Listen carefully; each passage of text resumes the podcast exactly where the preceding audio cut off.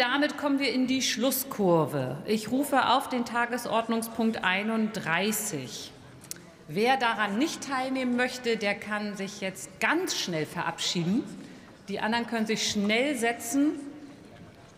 Vereinbarte Debatte anlässlich der erstmaligen Verleihung des Virchow Prize for Global Health. Virchow Preis für globale Gesundheit. Für die Aussprache ist eine Dauer von 39 Minuten vereinbart.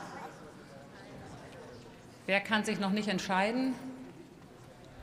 Doch, jetzt sitzen alle. Wunderbar. Dann eröffne ich die Aussprache und das Wort erhält Heike Behrens für die SPD-Fraktion.